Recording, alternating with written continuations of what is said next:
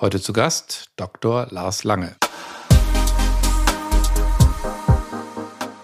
Was ich wichtig finde, ist, dass so eine Nahrungsmitteldiät ja schon ein Einschnitt ist für die Familie. Und wenn man einmal richtig auf, auf der Diät ist, ähm, dann kann es auch sein, dass, dass sich wirklich eine Typ-1-Allergie entwickelt. Also wenn man dann irgendwie die Milch weglässt eine ganze Weile und das dann wieder einführt, also länger als sechs Wochen zum Beispiel, dass dann eine andere Symptomatik auftritt, nämlich so eine richtige allergische Sofortreaktion.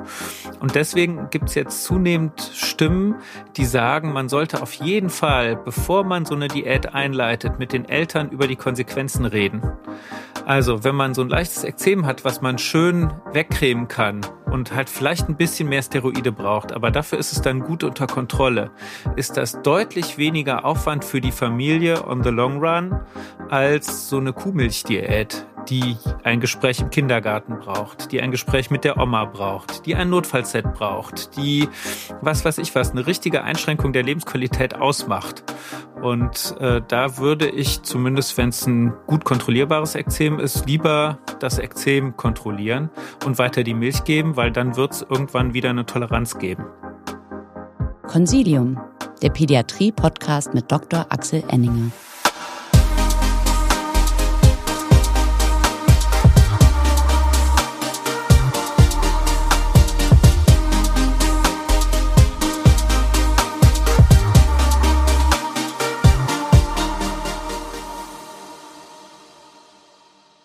Herzlich willkommen, liebe Zuhörerinnen und Zuhörer, zu einer neuen Folge von Consilium, dem Pädiatrie-Podcast. Heute sprechen wir über Neurodermitis und mein Gesprächsgast ist Dr. Lars Lange. Er ist Oberarzt am Marienhospital in Bonn und er ist einer der Experten in Deutschland für unser heutiges Thema. Herzlich willkommen, Lars. Hallo Axel. Es gab ja, als ich anfing, Medizin zu machen, so ein bisschen einen blöden Spruch, der hieß, wenn du eine Kinderarztpraxis neu aufmachst und der erste Patient ist ein Patient mit einer Neurodermitis, mach sie gleich wieder zu, weil Patienten mit Neurodermitis ähm, brauchen unglaublich viel Zeit und am Ende richtig helfen kann man ihnen auch nicht. Ähm, ich hoffe, das stimmt so nicht und ich ahne, das stimmt so nicht, weil es gibt ja viele Neurodermitis-Patienten und es gibt viele Kinderarztpraxen, die sehr gut existieren.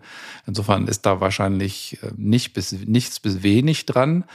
Aber über welches, welche Zahlen reden wir denn eigentlich? Wie viele Patienten mit Neurodermitis gibt es eigentlich in Deutschland? Kinder und Erwachsene, wie auch immer du möchtest.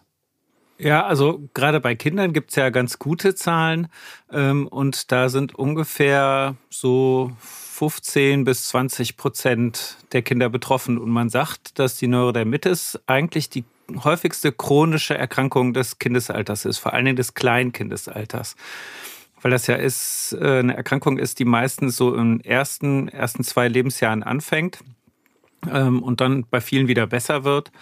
Aber ähm, bei ganz kleinen Kindern ist das schon sehr häufig. Und wenn man seine Praxis dann zumacht, wenn man Neurodermitiker sieht, dann äh, wäre das schlecht, weil dann würde man wahrscheinlich innerhalb der ersten Woche schließen müssen. Genau, also bei der, bei der Frequenz tatsächlich kein, kein guter Rat. Aber nochmal, es ist wahrscheinlich im wahren Leben auch nie vorgekommen. Trotzdem, also wir reden über eine hohe, hohe Patientenzahl. Und ähm, ich glaube, alle Kinder- und Jugendärzte wissen, die Betreuung ist nicht einfach, aber es gibt natürlich ein paar Grundprinzipien und über die wollen wir gerne reden. Aber bevor wir das tun, ähm, würde ich schon noch gerne wissen, wenn es so viele Patienten gibt, ähm, weiß man, warum so viele Patienten betroffen sind? Warum kriege ich eine Neurodermitis und warum kriegt einer eine Neurodermitis und der andere kriegt keine? Mhm. Ähm, ja, äh, kann ich gerne erklären. Das vielleicht noch mal kurz einen Schritt zurück, warum es so viele sind. Ähm, es sind halt sehr, sehr viele, die auch nur eine leichte Neurodermitis haben, die eben nur ganz wenig Ekzeme haben. Die zählen auch darunter und die sind dann mit ganz einfacher Therapie gut unter Kontrolle zu bringen. Und also das ist sozusagen auch die trockene, die trockene Ellenbeuge quasi. Ja, es sollte schon ein bisschen mehr sein. Wir können über die diagnostischen Kriterien ja nachher noch kurz sprechen. Mhm. Ähm, aber ähm, mit einer bisschen Basispflege und vielleicht ein bisschen antiinflammatorischer Therapie kriegt man es bei vielen einfach gut und schnell unter Kontrolle. Ähm, also, warum kriegt man Neurodermitis? Als ich angefangen habe, mich mit Allergologie zu beschäftigen, war es ganz klar, das ist eine Nahrungsmittelallergie und ähm, da kommt dann halt die Neurodermitis her. Und mittlerweile haben wir sehr, sehr, sehr viel mehr gelernt und haben es ganz anders jetzt betrachtet in den letzten Jahren und wissen, das Problem ist eine Barrierestörung. Das heißt, die Hautbarriere ist nicht dicht und das ist ein genetisches Ding. Und ähm, eines der Gene, die dafür zu tun, äh, die damit zu tun haben, das ist das Filagrin. Und das ist bis zu 40 Prozent der Bevölkerung ähm, hier in unserer Gegend äh, hat diese Filagrin-Defizienz und hat damit eine Anlage zu einer empfindlichen Haut und auch schlussendlich, wenn das in die falsche Richtung geht, zu einer Neurodermitis. Und das ist bei uns Mitteleuropäern häufiger als in anderen Teilen der Welt? Ähm, ja, ich glaube schon. Ähm, ein Vorteil ist tatsächlich, wenn man eine Filagrindefizienz hat, äh, kriegt man schneller ähm, Vitamin D aufgebaut. Also es ist, äh, Neurodermitiker haben sozusagen einen genetischen oder Filagrindefizente haben einen genetischen Vorteil, ähm, weil sie äh, die Haut nicht ganz so dicht haben und deswegen mehr Vitamin D bilden können. Vielleicht ist das ein Grund, aber so richtig klar ist das, glaube ich, nicht. Und wenn du sagst, 40 Prozent haben diese Mutation, aber am Ende kriegen 15 Prozent eine Neurodermitis, warum kriegen es die einen und warum kriegen es die anderen nicht? Ja, das, wenn man das so genau wüsste, also es gibt halt viele andere Gene, die da noch mit zu tun haben. Es hat viel die Entzündungskaskade zu tun, wie man auf Reize reagiert, wie man auf Entzündung reagiert, ähm, auf ähm, also Reizung der Haut meine ich jetzt, ne? Ähm, ob bestimmte Triggerfaktoren auftreten, also wahrscheinlich spielt das Mikrobiom eine Rolle und äh, es spielt eine, eine ähm, Infektion vielleicht äh, eine Rolle. Wir haben viele Kinder, die mit einer Hautinfektion anfangen, die so eine Art Impetigo irgendwo haben und von dort aus bildet sich dann ein Ekzem und es bleibt da. Also ähm, so richtig den, die Initialzündung, das weiß man nicht. Aber wenn man so Vorträge hält über Neurodermitis und Filagrin-Mutation und dann sagt so, hm, ein Kriterium ist tatsächlich die Hyperlinearität der Handflächen. Ne? Also Filagrin-Mutation muss man ja nicht genetisch diagnostizieren, sondern das kann man klinisch machen, äh, indem man sich in die Hände schaut. Ähm, dann ist immer der verstohlene Blick von allen Zuhörern auf die Hände und dann sieht man, dass extrem viele Menschen eine Hyperlinearität der Handflächen haben. Vielleicht dann noch raue Haut an den Oberarmen, also eine, eine ähm, Keratosis pilaris. Und ähm, dann ist, sieht man, dass es eine häufige Mutation ist bei uns. Dann kannst du noch mal, kannst du es nochmal beschreiben? Hyperlinearität, Linearität, ich kann das Wort schon gar nicht aussprechen. ähm, naja, kannst du mal beschreiben, wie das aussieht? Also äh, es gibt ja noch ein anderes Wort dafür, das sind die I-Hände, die Ichthyosis-Hände. Ähm, und das sind einfach tiefe Handlinienfurchen, wenn die Hand eines 20-Jährigen ähm, aussieht wie die Hand eines 50, 60, 70-Jährigen. Und das kann man bei den kleinen Kindern auch schon sehen. Also wenn man da drauf guckt, sieht man einfach sehr deutlich die Handlinien ein ähm, bisschen dunkler, ein bisschen tiefer. Und ähm, ja, also das ist was, was man eigentlich ganz gut unterscheiden kann, was übrigens auch zur Diagnostik gehört. Wenn ich die Patienten begrüße, die Patientenmütter, äh, früher noch, als ich einen Handschlag geben konnte, vor Corona, da konnte man schon fühlen beim Begrüßungshandschlag, ist das jetzt ein genetisch vorbelastetes Kind oder nicht, wenn man sich das vornimmt. Okay, also halten wir als Ursache fest, ich brauche eine bestimmte genetische Ausstattung und dann kommt X dazu, von dem wir nicht mhm. wissen, was X ist, wie bei ja relativ vielen Erkrankungen. Und ähm, dann entwickle ich eine Neurodermitis. Und du hattest es vorhin schon erwähnt. Was sind denn unsere diagnostischen Kriterien? Wann darf ich denn sagen, dieses ist Neurodermitis? Ja, es gibt viele diagnostische Kriterien, was aber die meisten nutzen und was ich auch immer noch nutze, sind äh, Kriterien von 1980. Die sind ganz alt ähm, und das waren zwei Dermatologen, Hannefin und Raschka. Ähm, ich habe mir immer vorgestellt, die sitzen irgendwo oder saßen mal irgendwo auf einer Bank zusammen und haben sich dann hingesetzt. Sag mal, John, was ist für dich eigentlich eine Neurodermitis und was ist es für mich? Und dann haben sie sich das aufgeschrieben. Und ähm, das sind vor allen Dingen der Juckreiz. Das ist absolut zentral. Dann ein typisches Ekzem was so aussieht wie Neurodermitis, die Chronizität und die Atopie. Und dann gibt es, ich glaube, 27 Nebenkriterien, äh, die man auch erfüllt haben kann, die aber meistens überhaupt gar kein Problem sind. Das ist eben sowas wie die I-Hände oder eine Überempfindlichkeit gegen Wolle oder eine Sensibilisierung ähm, oder ich, es sind auch Augenprobleme dabei. Also es sind viele, viele Nebenkriterien, aber eigentlich arbeite ich immer mit den vier Hauptkriterien. Und wenn wir drei von den vier Hauptkriterien haben, dann kann man von der Neurodermitis sprechen. Am wichtigsten ist mir der Juckreiz.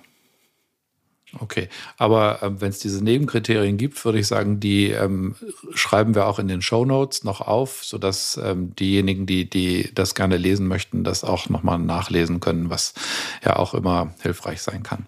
Mhm.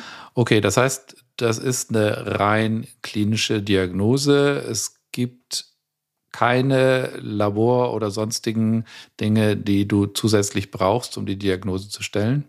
Nee, sicher nicht, weil es ja zum Beispiel auch eine nicht atopische, atopische Dermatitis gibt. Ne? Also das ist ja Neurodermitis, haben wir jetzt noch nicht gesagt, hat viele verschiedene Namen.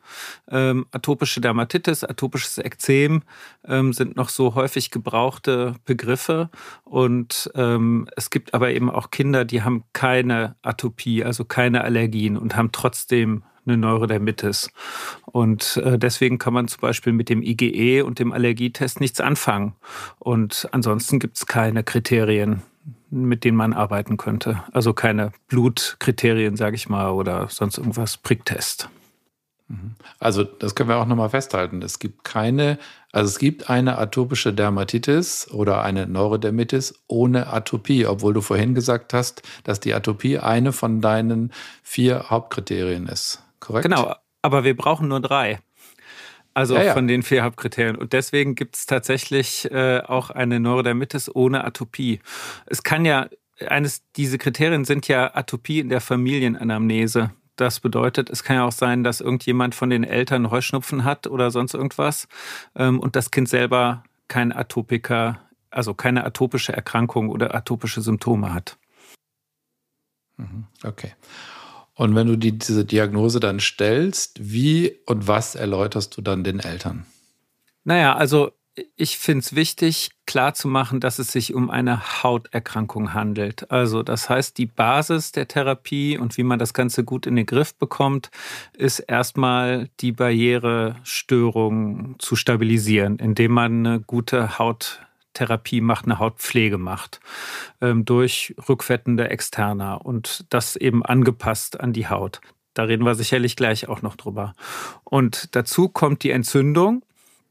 Und die Entzündung muss man entzündungshemmend behandeln. Ähm, und da gibt es verschiedene Wirkstoffe und verschiedene Mechanismen. Und dann gibt es die Triggerfaktoren, die eventuell dazu beitragen, dass das Ekzem stärker wird. Und das ist auch das, was wir versuchen dann rauszufinden, welche Triggerfaktoren spielen hier eine Rolle und dass die Eltern dann darauf ähm, oder dass wir darauf achten, das zu minimieren. Sprichst du das Thema ähm, Nahrungsmittelallergie oder vermeintliche Nahrungsallergie proaktiv an? Weil das ist ja das, ähm, was, glaube ich, auch viele Laien immer noch so im Kopf haben, dass es eigentlich eine Nahrungsmittelallergie ist und wenn man keine Ursache findet, dann hat man nur nicht gut genug gesucht. Sprichst du mhm. das aktiv an oder ähm, wie gehst du damit um? Ja, also bin natürlich auch mit einem besonderen Kollektiv gesegnet. Ne? Also die Leute, die zu mir kommen, haben meistens ein schwereres Ekzem und äh, haben eine längere Geschichte schon hinter sich und die äh, haben alle sicher das Gefühl, da liegt eine Nahrungsmittelallergie vor. Ne? Also es gibt so ein paar Standardsätze, die die Eltern immer sagen. Äh, einer davon ist, ich habe schon das Waschmittel gewechselt. Ähm, dieser Satz kommt bei 30 Prozent. Ähm, und äh, ich habe schon eine Diät gemacht, äh, kommt bei weiteren 30 Prozent. Ne, also das ist was, was, was ganz früh in den Gesprächen auftaucht und wo man sicherlich auch drüber reden muss. Okay. Ähm, sag mal, da sind wir Gastroenterologen ungefähr beim gleichen Thema. Auch bei uns ist ja so, dass egal wo es im Bauch zwickt, ähm, Diätversuche gab es immer schon. Mhm. Und das Erstaunliche, und damit wirst du ja auch umgehen müssen, ist ja, dass auch von vielen Diätversuchen berichtet wird, dass es denn dadurch besser wurde. Ähm, aber da kommen wir vielleicht gleich nochmal ähm, dazu, weil das ist ja auch ein nicht ganz unwichtiger ein ganz unwichtiges Thema, was Eltern denn denken und dann tun mhm. und ähm, wie denn da so die Effekte sind. Aber jetzt gehen wir nochmal zurück zu dem Thema der Behandlung. Was sind denn sozusagen die, also die Grundprinzipien, hast du vorhin schon gesagt, es ist eine Hauterkrankung, wir haben eine Barrierestörung und wie behandeln wir die? Also was ganz wichtig ist, ist, dass die Haut gepflegt wird mit einem passenden Externum. Ähm, und da ist leider viele Jahre in Deutschland einfach so die eine Creme, Fettcreme, wie auch immer sie heißt, äh, die alle Kinder immer bekommen haben, weil sie verordnungsfähig ist. Und diese eine Fettcreme ähm, hat sicherlich bei vielen Kindern auch dazu geholfen, dazu beigetragen, dass es besser geworden ist. Das Problem ist aber, dass es so für ein Ekzem nicht die eine Creme normalerweise gibt, weil man die Hautpflege schon anpassen muss an die Situation. Ähm, man muss immer gucken, wie trocken ist die Haut oder wie entzündet ist die Haut. Und man kann sich das ganz schön vorstellen, wenn man im Sommer einen Sonnenbrand hat ähm, und knallrote Haut und man versucht auf diese knallrote Haut dann eine Pflegelotion oder eine Pflegecreme drauf zu tun und nimmt versehentlich eine Salbe oder noch extremer Vaseline, dann ist es furchtbar. Ja, das tut furchtbar weh und juckt und wird einen wahnsinnig machen. Das heißt, wir wollen für den Sonnenbrand Lotiones haben. Und so geht das den Kindern auch. Wenn eine rote Haut ist, dann nimmt man eher wasserreiche, leichte Cremes. Da gibt's Rezepturen, die man nehmen kann oder eben Lotiones.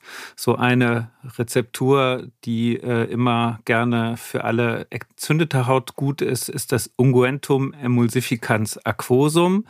Das ist so eine wasserreiche Creme ähm, und die ist immer gut für ja, für rote entzündete Haut. Und ähm, umgekehrt aber, wenn man so eine wasserreiche Creme auf sehr trockene Haut drauf tut, dann ist die nach einer Viertelstunde eingezogen und nach einer Stunde ist die Haut wieder trocken und man hat überhaupt nichts gewonnen. Und deswegen braucht man für so trockene Haut eher fettreichere Cremes oder Salben die dann einfach nur zwei oder dreimal am Tag aufgetragen werden muss und die Haut ist trotzdem in einem schönen Pflegezustand. Also Ziel ist, dass sich die Haut gut anfühlt für diese Basispflege. Okay, aber auch das können wir nochmal festhalten. Rot und nicht so trocken braucht eher Creme, die sozusagen das Wasser auf die Haut bringt und das dort hält. Ähm, Salbe als eher fetthaltige ähm, Behandlung geht für sehr, sehr trockene Haut, aber mhm. weniger für die Rötung.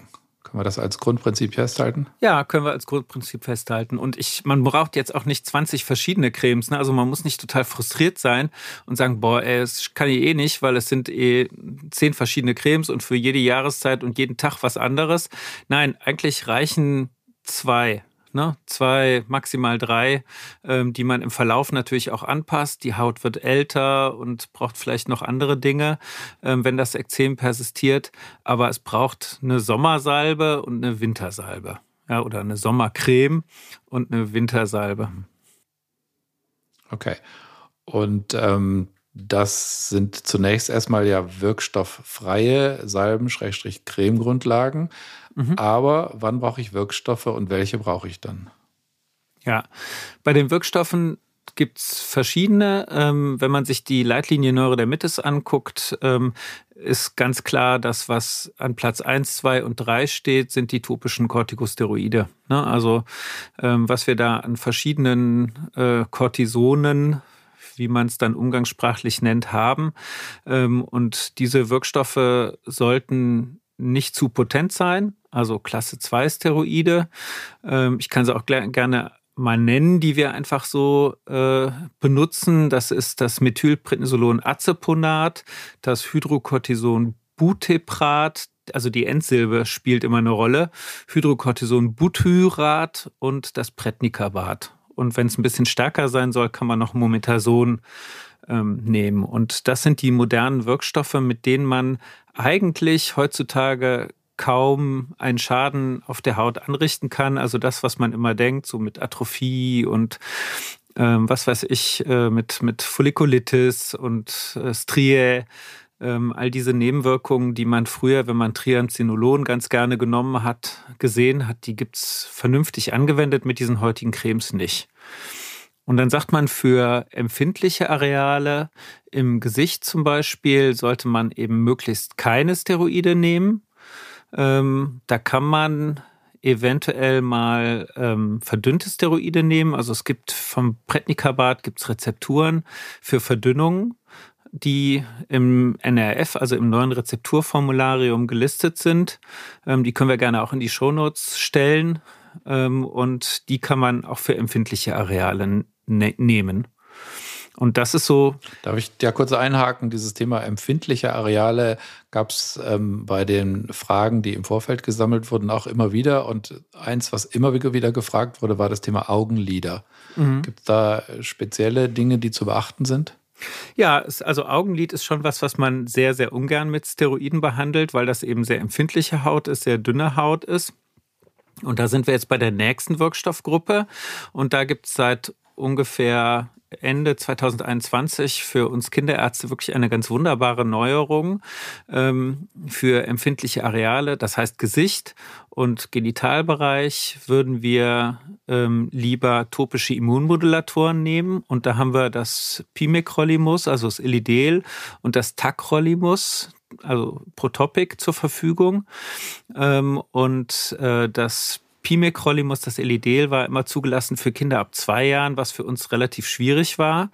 Ab zwei war das, das, war das die Creme fürs Gesicht und auch für die Augenlider. Und jetzt seit eben Dezember letzten Jahres ist das zugelassen ab drei Monaten endlich.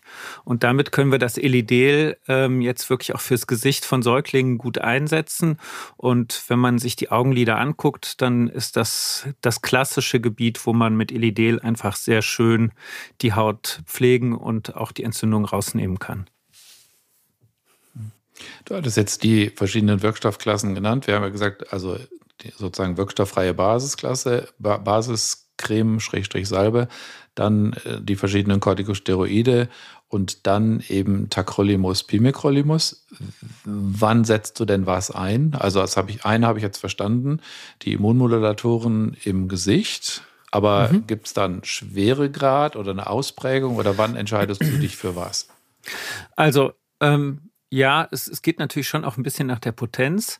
Ähm, das Elidel ist kein besonders potenter Stoff. Also es gibt so Säuglinge, bei denen schon man mit Steroiden, verdünnten Steroiden im Gesicht nicht so eine wahnsinnig gute Wirkung erzielt. Es kommt einfach immer wieder und da hat man dann den Eindruck, wenn man dann Elidel nimmt, wird die Haut auf einmal super. Also ähm, das scheint ganz gut zu wirken. Insofern gibt es bestimmt auch individuelle Unterschiede. Generell kann man sagen, dass das Pimecrolimus, also das Elidel, am wenigsten potent ist. Dann kommen die topischen Klasse 2 Steroide, ähm, eben wie Hydrocortison, Butyrat oder äh, Methylprednisolon, Aceponat, Prednicabat. Ähm, dann kommt Protopic, was es in 0,03 Prozent gibt und das ist zugelassen ab zwei Jahren ähm, und dann 0,1 Prozent, das ist zugelassen ab, oh, ich glaube, 16 Jahren. Ähm, und dann eben die potenteren Steroide wie das Mometason. Also das wäre so eine Leiter, die man die Therapie hochgehen kann. Und ich würde im Gesicht trotzdem eigentlich möglichst immer Pimecrolimus einsetzen. Und wenn das gar nicht gut ist, dann kann man ähm, Tacrolimus dort nutzen. Jetzt hast du gerade gesagt, du, das wäre die Leiter, die man raufgeht. Eltern wollen aber ja sicher gerne wissen, wie komme ich denn wieder runter von der Leiter, weil ich will ja nicht dauerhaft irgendwelche steroidhaltigen Externer benutzen. Mhm. Also das ist was, was erstmal ziemlich wichtig ist, äh, dass die neue Leitlinie Neurodermitis äh, nicht mehr ganz so streng wie früher gesagt hat, ja, man muss das irgendwie drei bis fünf Tage machen und dann äh, ausschleichen und absetzen und länger ist total gefährlich, sondern in der neuen Leitlinie steht wirklich drin, Anwendung, bis die Haut gut ist. Ja, und nicht einfach vorher absetzen. Natürlich würde man, wenn man nach einer Woche ähm, Steroiden im Gesicht oder in einem, in einem empfindlichen Areal sonst ähm, noch gar keine Besserung sieht oder ich sag mal am Körper nach zwei Wochen Steroidanwendung noch keine Besserung sieht, dann muss man sich fragen, ist da irgendwas okay? Also man muss die Patienten natürlich nochmal anschauen und im Verlauf beurteilen, wie es wirkt. Ähm, aber normalerweise würde man das anwenden, bis es gut ist. Und wenn es dann ganz lange gebraucht hat, würde man es auch ausschleichen. Dann würde man eben jeden zweiten Tag das Steroid anwenden, zum Beispiel jeden dritten Tag. Also gerade diese Ausschleicherei ist was, was ähm, man den Eltern auch dann wirklich gut erklären muss, dass man nicht einfach das Steroid absetzt und dann ist es vorbei. Man muss denen einfach die Angst davor nehmen, dass man es anwendet. Bevor es gleich spannend weitergeht, haben wir tolle Neuigkeiten für Sie. Die Podcast-Folge Nummer 5 zum Thema Psoriasis mit Herrn Professor Hüger ist jetzt von der Ärztekammer CME zertifiziert worden. Darauf sind wir sehr stolz, denn damit ist es der erste pädiatrische Podcast, der CME zertifiziert wurde. Melden Sie sich ganz einfach auf www.infectofarm.com an, beantworten Sie auf der neuen Lernplattform die Frage zur Folge und erhalten Sie einen CME-Punkt. Darüber hinaus möchten wir Sie gerne, passend zum heutigen Thema, auf das Konsilium-Themenheft Neurodermitis von Herrn Dr. Lange hinweisen, das noch dieses Jahr in überarbeiteter Fassung erscheinen wird. Dieses und viele weitere interessante Konsilium-Themenhefte sowie die spannendsten Konsilium-Fragen- und Antwortenhefte finden Sie ebenfalls auf unserer neuen Lernplattform Wissen birgt, übrigens inzwischen auch als App. Auch die Druckversion der Themenhefte können Sie jederzeit unter servicematerial.infectofarm.com gerne bei uns anfordern. Außerdem möchten wir Sie gerne bereits jetzt auf unsere Consilium kollegiale Fortbildungen am 24. September zum Thema pädiatrische Gastroenterologie und am 1. Oktober zum Thema pädiatrische Gynäkologie und Nephrologie hinweisen. Melden Sie sich jetzt an und seien Sie dabei. Es lohnt sich. Die erwähnten Links und E-Mail-Adressen finden Sie natürlich in den Show Notes dieses Podcasts.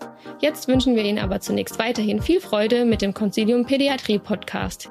Ihr Team von Infectofarm. Hm.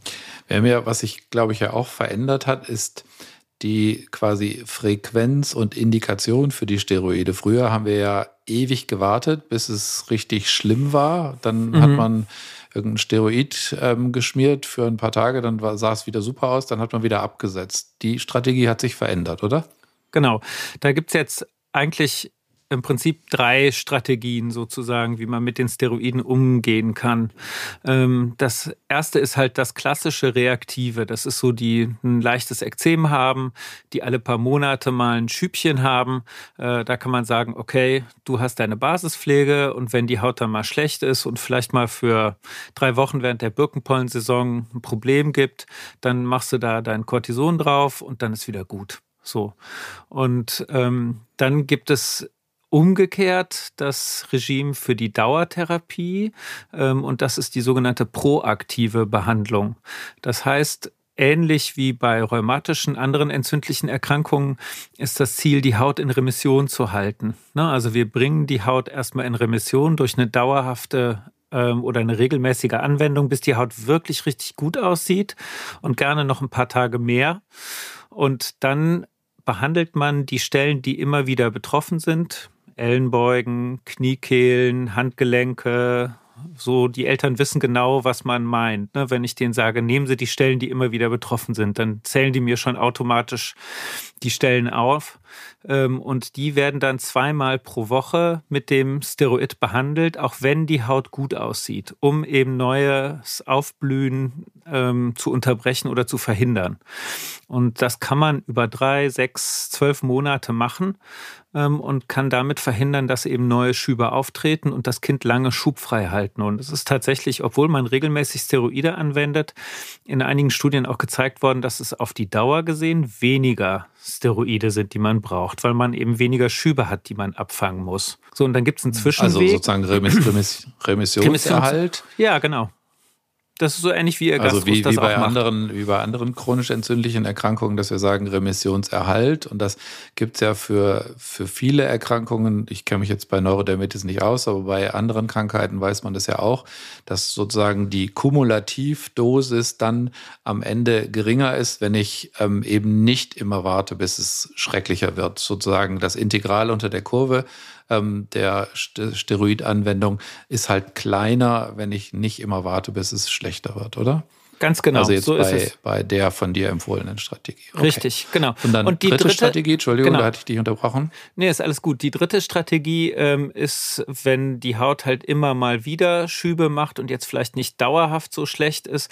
Was ich mit meinen Patienten gerne bespreche, ist schon auch erstmal Remission und dann aber einfach sehr schnell anfangen, wenn man sieht, da ist eine kleine Rötung. Also das heißt, Sie haben die Haut einmal gut gemacht und wenn dann ähm, eine, eine kleine Rötung auftritt, die vielleicht ähm, am nächsten Tag auch noch da ist, dass man dann das Steroid da drauf tut, dass man also, ich sage den Patienten immer eng an der Haut ist.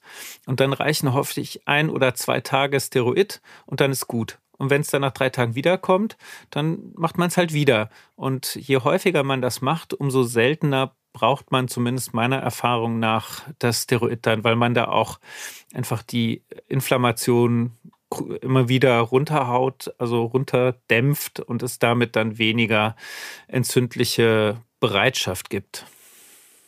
Ja, also Mhm. da braucht man auch ja- nicht ausschleichen. Okay. Jetzt gibt es ja bei vielen ähm, chronischen entzündlichen Erkrankungen, also ähm, bei vielen rheumatischen Erkrankungen, bei chronisch entzündlichen Darmerkrankungen, ähm, das Thema der systemischen Biologicals-Therapie. Ist das bei euch auch schon ein Thema? Ja, total. Also es ist äh, noch nicht wahnsinnig lange ein Thema, aber seit, ich glaube, zwei Jahren gibt es das, oder seit drei Jahren gibt es das Ganze ab zwölf und äh, im Laufe des letzten Jahres oder Anfang des letzten Jahres gibt es es für Kinder ab sechs. Und es soll auch demnächst noch für noch kleinere Kinder rauskommen, wahrscheinlich so nächstes Jahr. Ähm, und das ist im Moment ein Wirkstoff, den wir da zur Verfügung haben, der, der heißt Dupilumab. Und Dupilumab ist ähm, ein monoklonaler Antikörper gegen den Rezeptor von IL-4 und 13. Und der ist sehr gut wirksam, ähm, ist ähm, wirklich, ja, man hat ganz erstaunliche Erfolge. Und die Indikation ist laut Beipackzettel für Kinder, die sich für eine systemische Reaktion, äh, Therapie eignen, weil sie auf die topische Therapie nicht ansprechen. Das sind nicht wahnsinnig viele, weil wenn man eine gute topische Therapie macht, dann braucht man das nicht so oft. Aber ähm, die, die das dann bekommen, haben wirklich einen riesigen Nutzen davon, muss man schon sagen. Aber es ist natürlich, wie alle Biologika, außerordentlich kostspielig. Und ähm, ich finde, man sollte, bevor man das jetzt dann auch einleitet, erstmal alle anderen Maßnahmen wirklich ausschöpfen. Das heißt, diese Kinder gehören vorher in die Reha. Diese Kinder gehören möglichst in eine Neurodermitis-Schulung oder so. Ne? Es gibt in der neuen Leitlinie Neurodermitis gibt so eine Checkliste, womit man Systemtherapie-Indikationen überprüfen kann. Und die Okay, empfehle ich zu nutzen. Ja, ja, sehr gut, weil da muss man sicher auch aufpassen, wobei man natürlich schon sagen muss, dass für manche Erkrankungen diese Biologicals echte Gamechanger waren. Also was ich hatte ja mit Professor Höger schon über Psoriasis gesprochen, da ähm, hat er auch berichtet, dass das da tatsächlich ein wirklich eine Qualitätsänderung der Therapie ist. Und bei uns Kindergastroenterologen ist ja auch so, seit wir diese ähm, Substanzgruppen zur Verfügung haben, hat sich schon vieles für die Patienten sehr zum Positiven verändert. Wenn Okay, aber ganz klar, erst, ja, gerne. Wenn ich da einmal rumspinnen darf, ich bin da absolut gespannt drauf. Was ja für uns häufig die größten Problempatienten sind, sind die Säuglinge mit der schweren Neurodermitis. Und ähm, wenn man die nicht früh aggressiv und gut behandelt, dann sind das die, die sich auf den langen Weg machen. Ne? Also die, die Neurodermitis auch für viele Jahre behalten und die dann viele Nahrungsmittelallergien kriegen und so weiter. Da reden wir sicher gleich nochmal drüber. Und wenn ich mir vorstelle, dass wir diese Kinder irgendwann ab sechs Monaten mit einem sehr, sehr potenten Medikament behandeln können und die Neurodermitis vielleicht nach zwei Monaten in Remission ist, dann kann es gut sein, dass wir Allergologen in den Jahren darauf weniger zu tun haben. Und deswegen finde ich das unfassbar spannend. Also das ist ein tolles Gebiet. Okay, genau. Also dieses ähm, Bottom-up, Top-down-Konzept ähm, oder Hit Hard and Early kann durchaus äh, möglicherweise bei euch irgendwann auch Einzug halten, hat es aber noch nicht. Jetzt hab ich, haben wir über die quasi Standardtherapie gesprochen. Ähm, aber, das ist jedenfalls meine Erfahrung, praktisch alle Eltern fragen, was kann ich denn sonst noch tun? Oder gibt es nicht auch was harmloseres, was ähm, Anführungszeichen alternatives, Anführungszeichen Ende? Mhm. Also, wenn man sich die Leitlinie Neurodermitis anguckt, dann muss man sagen, da steht drin, dass diese anderen Wirkstoffe, die man nehmen kann, alle keine gute Evidenz haben. Ähm, so hat aber jeder so ein bisschen seine Rezepte, womit er arbeitet. Ne? Also man kann zum Beispiel zinkhaltige Externer nehmen, da gibt es durchaus Rezepturen, so mit 6% Zink, die man nehmen kann für milde Rötungen. Ähm, da gibt es früher waren diese teerhaltigen Externer total in und von mancher Reha-Klinik, wenn die Patienten da zurückkommen, dann haben die irgendwelche Teercremes, ähm, die auch nichts anderes sind als Entzündungshemd. Und ich würde mal denken, dass im Zweifelsfall moderne topische Steroide weniger ähm, gefährlich sind als irgendwelche Teercremes, die man da Haut, auf die Haut drauf tut. Und naja, andere Dinge wie Probiot. Sag, sag nochmal der berühmte Schwarztee. Der berühmte Schwarztee. Ja, Schwarztee-Umschläge kann man machen für hm, eine Symptomkontrolle, wenn es nässt. Ne? Ähm, wenn man starken Juckreiz hat, dann kühlt das. Dann ist es aber wahrscheinlich wurscht, ob man da Schwarztee drauf tut oder ob man einfach Wasser drauf tut. Es geht nur um die Kühlung. Ähm, und ähm, ja, es gibt natürlich andere adjuvante Dinge. Ne? Baden zum Beispiel, da haben wir noch gar nicht drüber gesprochen. Also Hautreinigung ist extrem wichtig. Ähm, die Haut ist ja voll, wenn man sich das anguckt, von Schuppen. Ähm, ich habe euren Podcast gehört mit Herrn Höger über diese Menge von Schuppen, die er da bei Psoriasis im Bett beschreibt. Äh, das fand ich schon krass. Das ist aber natürlich äh, bei Neurodermitikern nicht so. Aber es gibt einige, die auch richtig viele Schuppen haben, wenn die Haut nicht ordentlich gepflegt ist. Und das juckt natürlich wenn man die Haut so voll Schuppen hat. Und deswegen gehört es dazu, dass die Haut regelmäßig gereinigt wird. Okay, aber jetzt Baden ist ja auch ein spannende, spannender Aspekt, äh, weil da gibt es dann Badezusätze, da gibt es dann Ölbäder und ähm, einer unserer Allergologen sagte früher immer, naja, bei Ölbädern ist das Hauptproblem, dass ähm, das Öl hinterher mehr oder weniger nur im Handtuch ist und nicht am Patienten. Ähm, was empfiehlst du denn für Bäder? Also es gibt auch da so ein ständiges Hin und Her. Ne? Also ganz viele Patienten kommen von irgendwelchen Dermatologen und haben dann gesagt bekommen, du darfst nicht baden oder so selten wie möglich baden. Ähm, Kinder, die bei uns auf Station sind mit einer schweren Neurodermitis-Exazerbation, baden zum Beispiel zweimal pro Tag. Also die werden zweimal pro Tag in die Wanne gesetzt und kriegen dann da entsprechende Bäder.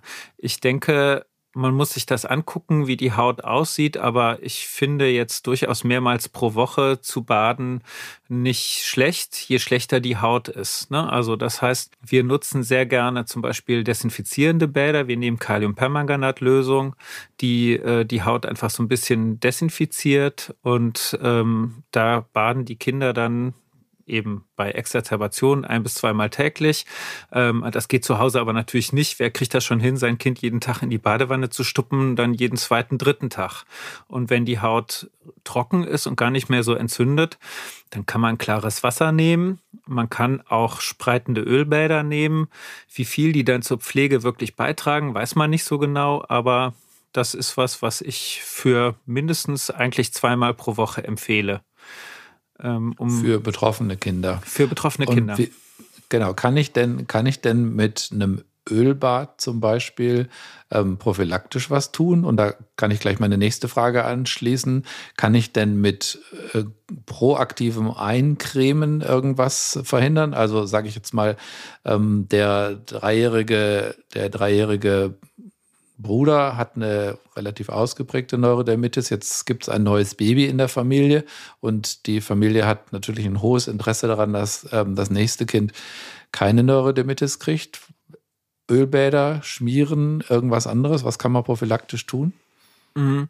Ja, das ist ja äh, ein schönes Beispiel dafür, wie sehr sich auch die Masse äh, vertun kann. Ne? Also wir haben äh, jahrelang gedacht, prophylaktisches Eincremen muss doch eigentlich toll sein, weil Barrieredefekt und wenn wir bei Kindern, die ein Risiko haben, weil Geschwisterkinder zum Beispiel betroffen sind oder Eltern betroffen sind, eine regelmäßige Hautpflege empfehlen, hat zumindest mal die Mehrzahl der Allergologen ähm, gedacht, das könnte was nutzen.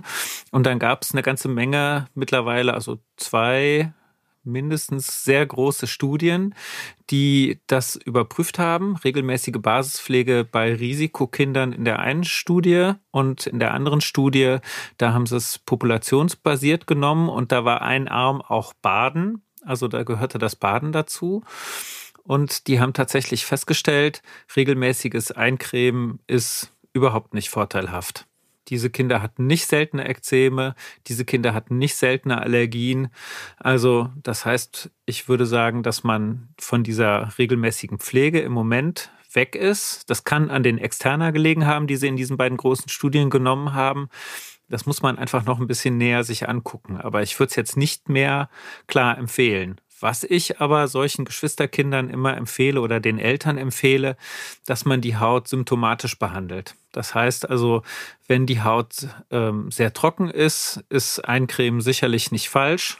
Ähm, und wenn die Haut gerötet ist, dass man sie sehr frühzeitig behandelt. Dass man also nicht wartet, bis sich die Entzündung erst richtig manifestiert, sondern ähm, ja, dass man einfach das, was man kennt, von dem anderen Kind auch wirklich nutzt. Und das habe ich dann immer wieder jetzt irgendwie, saß letzte Woche noch eine Mama in der Sprechstunde, die war ganz stolz und sagte, ja, ja, ich kannte das ja von dem Großen. Und dann habe ich mir den Hautpflegeplan rausgeholt und habe die einmal behandelt und seitdem haben die nichts mehr. Das kann natürlich die Genetik sein, aber ich glaube schon, dass das frühe Behandeln sehr effektiv ist, dass man erst gar nicht in diese Entzündungssituation reinrutscht.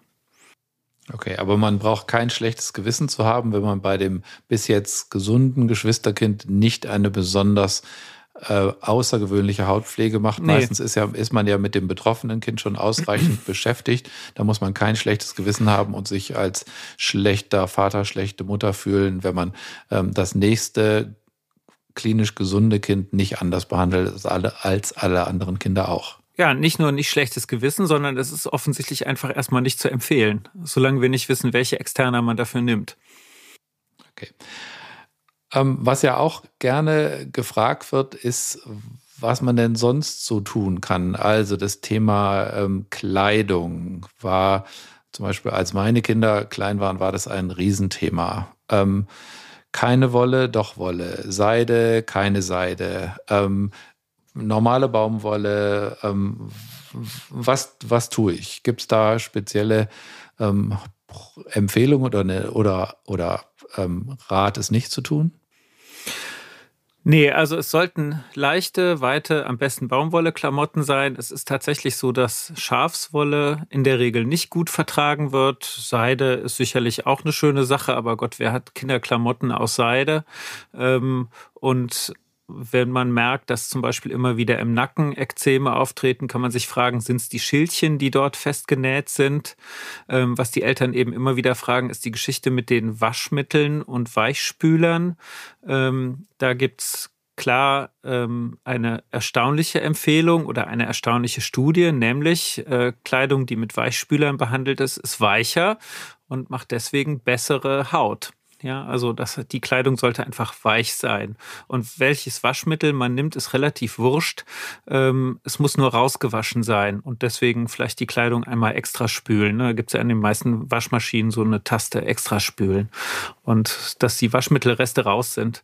Und dann ähm, ist es tatsächlich wurscht, welches Waschmittel man nimmt. Okay, aber die, die, Nahr die äh, Nahrungsmittel, die Waschmittelindustrie bietet mittlerweile ja auch Sensitive-Produkte an. Gibt es da irgendeine Evidenz dafür, dass das sinnvoll ist? Also mir ist keine bekannt. Okay, also das heißt, ähm, normale Waschmittel benutzen, einmal extra Spülgang, damit keine Reste drin sind. Und das mit dem Weichspüler finde ich tatsächlich ähm, auch äh, überraschend. Ähm, aber da gibt es, ja, also du sagst, wenn es weicher ist, ist es für die Haut grundsätzlich ähm, angenehmer, beziehungsweise es gibt weniger ähm, Hautverschlechterung. Das ist ja schon mal mhm. spannend. Ja, und dann lass uns doch mal zu so ein bisschen unserem gemeinsamen Lieblingsthema kommen, ähm, gegen Ende des Gesprächs zum Thema der Ernährung. Ähm, da erleben wir ja praktisch alles. Ich habe schon eine Ausschlussdiät gemacht. Ich ernähre mein Kind ohne Kuhmilch. Ich ernähre mein Kind glutenfrei, ohne Weizen, ohne ähm, was weiß ich alles. Also auch das und Eltern behaupten oder sagen ja sehr häufig, seit wir XY weglassen, ist es so viel besser. Mhm. Ja, also das Statement ist ja, zu Nahrungsmitteln. Genau. Also das ist ja eigentlich das Hauptthema. Ne? Also wenn die zu uns kommen, ist das Hauptthema Nahrungsmittelallergie und welche Nahrungsmittel spielen eine Rolle. Und da vielleicht einfach nochmal zur Erklärung, wie das überhaupt zusammenhängt. Ähm, es ist so, dass über die Haut Sensibilisierung entstehen können. Das bedeutet, wenn die Haut einmal kaputt ist, wenn sie einmal entzündet ist, die Hautbarriere damit noch schlechter ist, kann es eben sein, dass Nahrungsmittelallergene über die Haut aufgenommen werden, in Kontakt kommen mit dendritischen Zellen, dort eine Sensibilisierung stattfindet. Also Papa isst Erdnussflips vorm Fernsehen, Kind hat äh, zu Hause irgendwie abends dann noch mal Knatschbedarf, Papa kommt vorbei, cremt die Haut ein mit seinen Erdnussflips-Händen und überträgt damit die Erdnussallergene auf die Haut. Die kommen zu den dendritischen Zellen. Kind hat eine Nahrungsmittelallergie gegen Erdnuss. Ähm, das gleiche gibt es eben auch mit Milch und auch mit allem anderen. Und es hängt auch mit dem Haus Staub zusammen. Ja, also das heißt, wie viel Nahrungsmittelallergene sind im Haus Staub? Und da findet man tatsächlich äh, relevante Anteile. Und dann, wenn einmal die Sensibilisierung stattgefunden hat, kann es eben sein, dass bei der nächsten Aufnahme dann eine Ekzemverschlechterung auftritt. Das ist die richtige Reihenfolge. Ne? Also kaputte Haut, Sensibilisierung, Nahrungsaufnahme und dann die Ekzemverschlechterung getriggert durch das Nahrungsmittel. Und so entwickeln sehr viele Kinder eine Sensibilisierung gegen ganz viele verschiedene Nahrungsmittelallergene. Wenn man Kinder hat mit einem richtig schweren Ekzem, haben die unfassbar viele Sensibilisierungen teilweise. Die sind aber bei weitem nicht alle relevant. Und ähm, es ist aber schon so, dass man sich von diesen Sensibilisierungen leiten lassen sollte.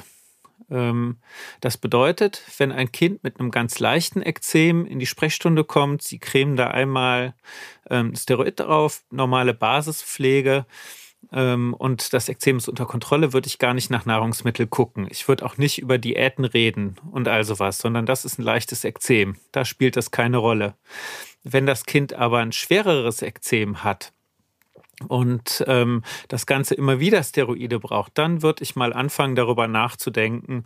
Und da ist der erste Schritt ein Sensibilisierungstest. Das ist ein Pricktest oder eine Labordiagnostik, also die Suche nach spezifischem IgE. Und wenn man da was findet, dann macht man eine Diät. Also einfach mal so irgendwas wegzulassen, das funktioniert einfach nicht gut. Ne? Sondern wenn man jetzt zum Beispiel ein Kind hat, was gegen klassisch Milch und Ei sensibilisiert ist und man lässt nur die Milch weg, wird die Haut nicht besser. Wenn man nur das Ei weglässt, wird die Haut auch nicht besser, weil das andere Allergen wieder aufgenommen wird.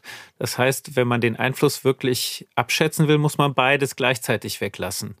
Und dann kann man ähm, bei Wiedereinführung dann gucken, ob es tatsächlich zuerst besser geworden ist und dann wieder schlechter wird. Und dann hat man einen Hinweis darauf, dass das eine Rolle spielen sollte. Aber das darf man eben nicht vergessen, ne? dieses Wiedereinführen zum Beispiel. Also weglassen muss besser werden, Wiedereinführen muss schlechter werden. Und diese Sequenz braucht es auf jeden Fall. Wenn man sich ganz unsicher ist, muss man eben auch Provokationen machen. Okay, aber das ist ja auch tatsächlich sozusagen eine einleuchtende Kette. Da gibt es eine Hautbarriere, die gestört ist. Dann gibt es eine Sensibilisierung, die losgetreten wird. Und dann ähm, macht auch eine Diät unter Verzicht auf das bestimmte Allergen sind. Aber da sind wir uns auch einig, wenn ich eine Diät einmal angefangen habe, heißt das nicht, dass ich das ad ultimo weitermache, sondern wie du sagst, ähm, Reexposition und dann schauen. Und das gilt ja praktisch für, für fast alle. Ähm, alle Ernährungsmodifikationen. Mhm. Heißt das aber, Lars, dass es gut ist, wenn ich mir äh, ordentlich die Hände wasche, bevor ja. ich ähm, mein Kind eincreme? Ja, zum Beispiel schon, also dass, wenn die mich nach irgendwelchen Präventionsmöglichkeiten fragen, sage ich das. Dass es gut ist, die Hände zu waschen, ähm, bevor man äh, die Creme aufträgt. Mhm. Okay, und äh, desinfizieren? Also nee. Also der, der Aufträger desinfiziert seine Hände? Nee, ich glaube das nicht. Also ein bisschen normal. Also das ist ja, man hat ja sein Kind tausendmal am Tag im Arm, in der Hand, wischt irgendwo drüber. Ich glaube, das ist ein Quatsch. Das braucht man sicher nicht. Ja, okay. genau. Mit den Nahrungsmitteln wollte ich noch eine Sache, wenn ich das noch ergänzen darf. Was ich wichtig finde, ist, dass so eine Nahrungsmitteldiät ja schon ein Einschnitt ist für die Familie. Und wenn man einmal richtig auf, auf der Diät ist, ähm, dann kann es auch sein, dass, dass sich wirklich eine Typ-1-Allergie entwickelt. Also wenn man dann irgendwie die Milch weglässt eine ganze Weile und das dann wieder einführt, also länger als sechs Wochen zum Beispiel, dass dann eine andere Symptomatik auftritt, nämlich so eine richtige allergische Sofortreaktion. Und deswegen gibt es jetzt zunehmend Stimmen, die sagen, man sollte auf jeden Fall, bevor man so eine Diät einleitet, mit den Eltern über die Konsequenzen reden. Also, wenn man so ein leichtes Ekzem hat, was man schön wegcremen kann und halt vielleicht ein bisschen mehr Steroide braucht, aber dafür ist es dann gut unter Kontrolle, ist das deutlich weniger Aufwand für die Familie on the long run als so eine Kuhmilchdiät, die ein Gespräch im Kindergarten braucht, die ein Gespräch mit der Oma braucht, die ein Notfallset braucht, die was weiß ich was, eine richtige Einschränkung der Lebensqualität ausmacht. Und äh, da würde ich zumindest, wenn es ein gut kontrollierbares Ekzem ist, lieber das Ekzem kontrollieren und weiter die Milch geben, weil dann wird es irgendwann wieder eine Toleranz geben. Und dann wird die Milch okay. auch irgendwann vertragen. Was natürlich ähm, wichtig ist, dass wir Ärzte uns das hinter die Ohren schreiben, aber wir erleben ja viele Patienten, die durch äh, Nichtärzte zu irgendwelchen ähm, Ernährungsmodifikationen gebracht werden. Und das ist tatsächlich auch was, was mich manchmal wahnsinnig nervt, dass dann Empfehlungen ausgesprochen werden und man gar nicht im Blick hat, was für Päckchen man diesen Eltern denn dann auf die, auf die Schultern tut. Ja. Ähm, Lars, wir sind schon fast am Ende unseres Podcasts, aber es gibt eine gute Tradition in diesem Podcast und die heißt, der Gast darf zwei Do's und zwei Don'ts loswerden. Also Dinge, die du unbedingt proaktiv und positiv empfehlen möchtest und Dinge, von denen du dringend abraten möchtest oder die dich schlicht nerven. Die Reihenfolge ist dir überlassen. Okay, also dann bleiben wir, gehen wir nochmal zurück. Do not ähm, empfehle irgendwelche Diäten ohne vernünftige Beratung, was das für eine Konsequenz hat und ohne vernünftige Di Diagnostik, weil es für die Eltern einfach ein wichtiger Unterschied ist und weil es die Eltern wahnsinnig macht. Ähm, du pflege die Haut und kümmere dich ein bisschen über die Basispflege, um die Basispflege und versuch die so ein bisschen anzupassen an die Situation. Ähm, do not have Angst vor topischen Steroiden. Gute Pflege ähm, mit oder eine gute effektive Therapie mit äh, Steroiden ist sicher und hilft auf jeden Fall den Kindern da rauszuhelfen. Und ähm, du weise die Eltern darauf hin, dass der Verlauf wechselnd ist und dass es gute und schlechte Tage geben wird und äh, das auch mal ohne dass man einen Grund hat, einfach Schübe auftreten und dass man da nicht verzweifelt sein sollte, sondern einfach stur mit dem Programm weitermacht, die Haut wieder darunter holt von diesem Schub und dann wird das auch wieder. Und irgendwann wird's gut, weil die Prognose einfach gut ist. Okay, Lars, vielen, vielen Dank für dieses Gespräch. Ich habe wie immer eine Menge gelernt.